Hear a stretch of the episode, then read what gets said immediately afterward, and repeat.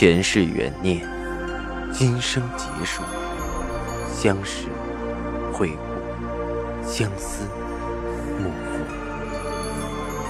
忘川河畔苦等，三生石前许愿，浮华落尽，只余情深入。欢迎收听由喜马拉雅出品的《情似故人来》，作者。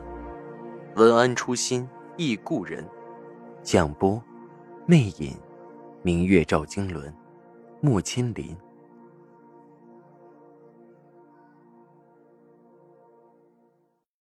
第一百九十四集。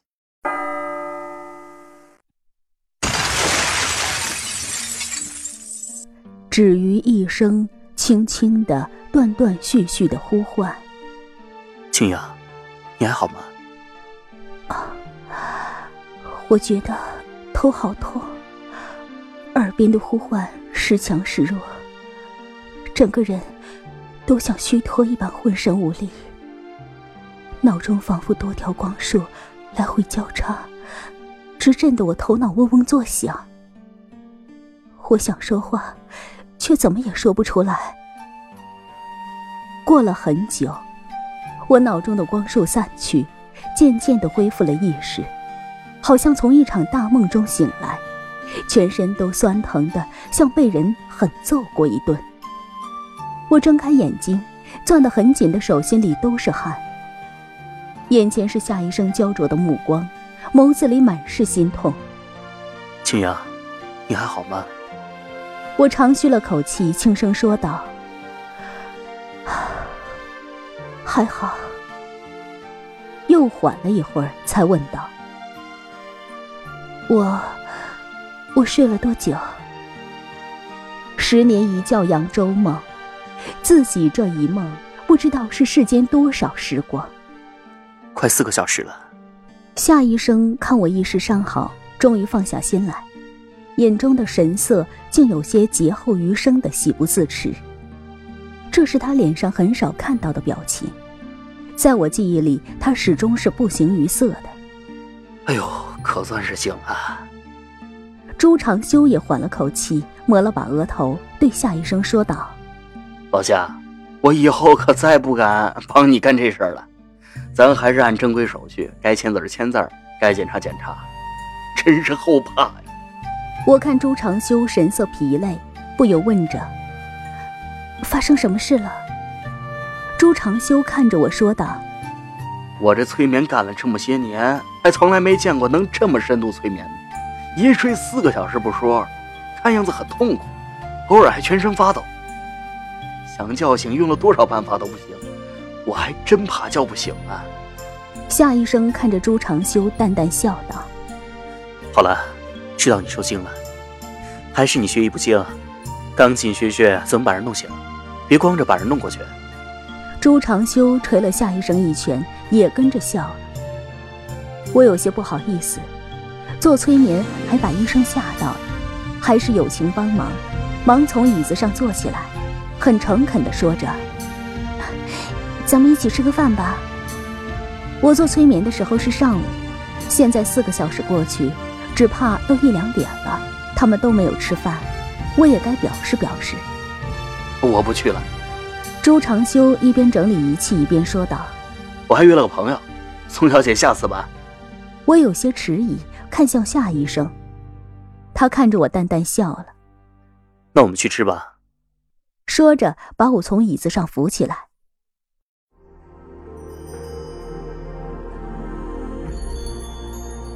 您正在收听的是喜马拉雅出品的长篇穿越小说《情似故人来》。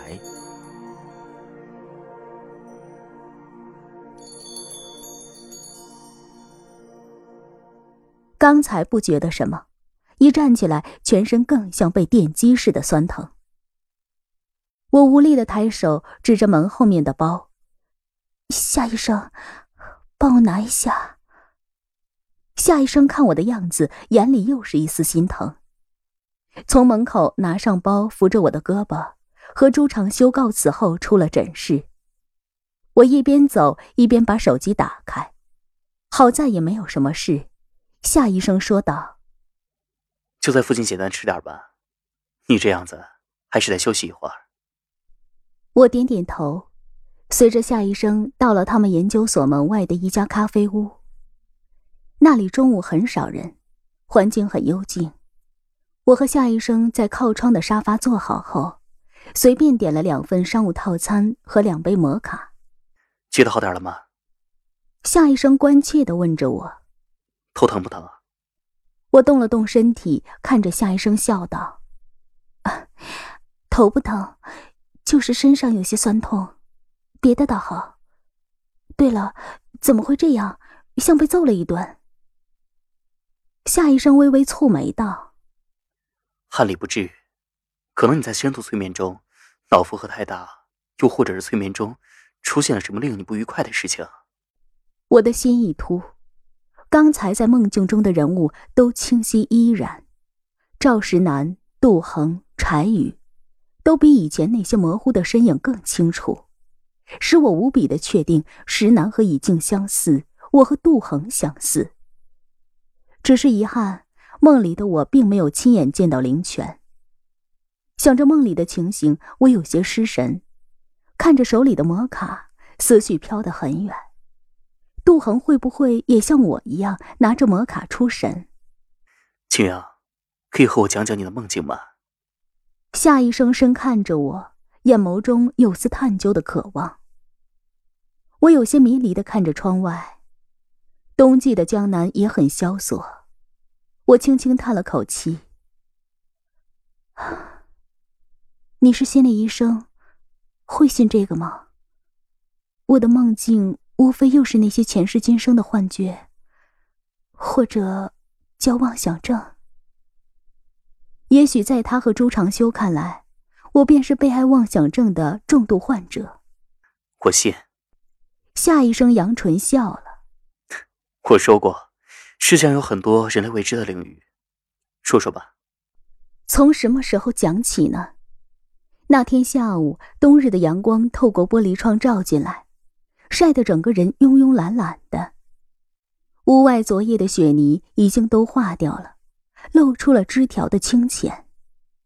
我一边喝着摩卡，一边把民国赵石南、赵灵泉和杜恒的纠葛缓缓的讲了一些，说的很粗浅。却是说到赵灵泉的时候，我忍不住说的详细了，并不自觉的看了看夏医生。他的面上依然是不形于色的表情，只是眉眼里泛着一丝捉摸不出的浅笑。我把催眠的梦境说的具体了些，尤其是在布鲁塞尔万国博览会获奖的前后，以及赵灵泉也去看程月锦的情形。说完后，有些懊恼道：“太遗憾了，这次催眠到了紧要关头醒来。夏医生，我们再约个时间再做一次吧。”还做？你不要命了？夏医生方才还浅笑的眉眼骤然冷了神色，看着我蹙眉道：“青阳，你知不知道你刚才有多危险？我已经完全没有办法把你唤醒，连专业的朱长秀都手足无措，绝对不能再冒一次险。”知姐，没有那么严重，睡的时间只是长一些，又不会不醒来。我笑道：“还从没有听说有人催眠醒不来，除了神话故事。”但是你知不知道，像你这种深度催眠，时间越长危险越大，有可能醒来后会频发性的头疼、失眠，甚至抑郁、失忆，出现幻觉，严重的会再也恢复不到正常人。夏医生的表情再也无法淡定，手中的咖啡泼了出来，语气也有些激动。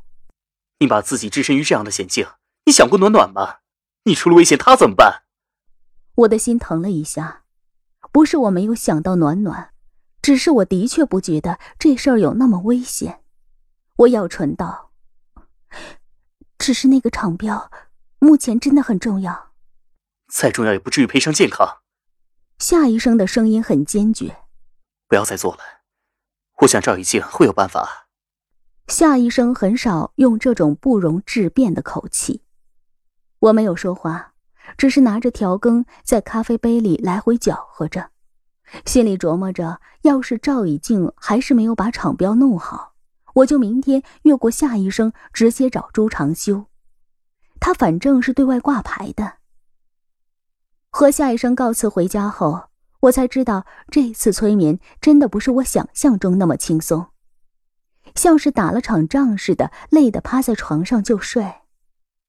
等到醒来，天已经黑了。李姐把暖暖都接回来，暖暖摸着我的头：“妈妈，你怎么了？”妈妈累了。我摸着暖暖的小手，心神有些恍惚。李姐做的晚饭，我一点胃口也没有，连床都没有下。暖暖吃过饭，自己和娃娃玩过家家，我也只能躺在床上无力的看着她。十点多，把女儿哄得睡着了，赵以静没有回来，我想睡又睡不着，在床上来回翻烙饼，又怕把暖暖弄醒，只好拖着绵软的身体到了楼下。身上裹了床被子，躺在沙发上，无聊的看着电视，却还觉得冷。不一会儿又睡着了，睡得迷迷糊糊，被一声寒气的赵以静推醒了。他的声音很温和：“青阳，你怎么睡在这儿？”我睁开眼睛，看着眼前的赵以静，那狭长深邃的眸子，那轮廓坚毅的脸颊，那高大挺拔的身形。都是梦中赵世南的翻版。可在梦里，杜恒想见赵世南一面，却那么的艰难，心里又涌起杜恒除夕夜的慌乱。我猛地站起来，一把抱住了赵以静，心都微微颤着。还好这不是梦，这个男人就活生生的就在我的眼前。听众朋友。您刚刚收听到的是喜马拉雅出品的长篇穿越小说《情似故人来》，作者文安初心忆故人，播讲魅影，明月照经纶，莫千林。更多精彩有声书尽在喜马拉雅。